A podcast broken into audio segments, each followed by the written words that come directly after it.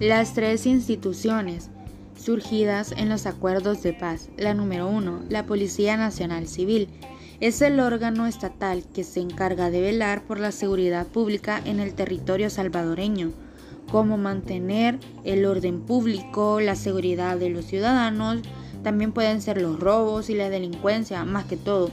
La número dos, es el Tribunal Supremo Electoral, ya que es, el es la máxima autoridad electoral, tanto en el ámbito administrativo como en el ámbito jurisdiccional, y están conformados por cinco magistrados propietarios e igual número de suplentes, elegidos para un periodo de cinco años por la Asamblea Legislativa.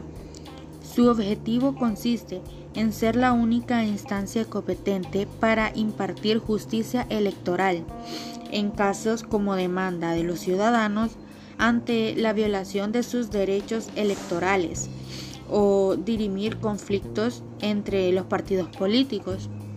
La número 3, eh, la cual es la Fuerza Armada.